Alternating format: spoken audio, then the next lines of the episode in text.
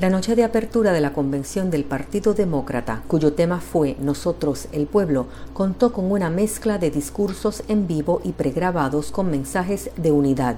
Se le dio voz a víctimas de la pandemia del coronavirus, la recesión económica que provocó y la violencia policial.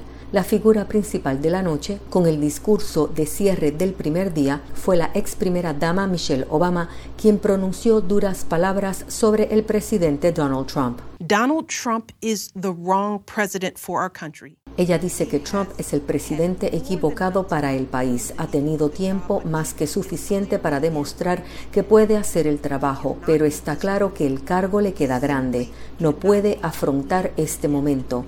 Dice que simplemente no puede ser quien necesitan que sea para el país. Otro de los discursos más esperados fue el del senador por Vermont y ex candidato a la nominación demócrata Bernie Sanders. We're facing the worst public health crisis in 100 years.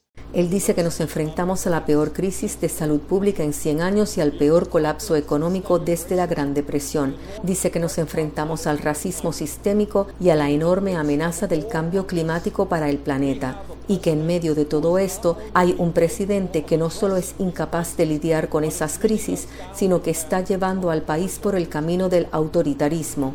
El coronavirus fue tema central de las intervenciones de los gobernadores de Nueva York y Michigan, Andrew Cuomo y Gretchen Whitmer, que han estado en el ojo del huracán durante la pandemia por las fuertes críticas del presidente Trump. Los demócratas también se enfocaron en la justicia racial, con la participación de la familia de George Floyd, el hombre negro cuyo asesinato por un oficial de policía blanco en Minneapolis generó protestas en todo el país.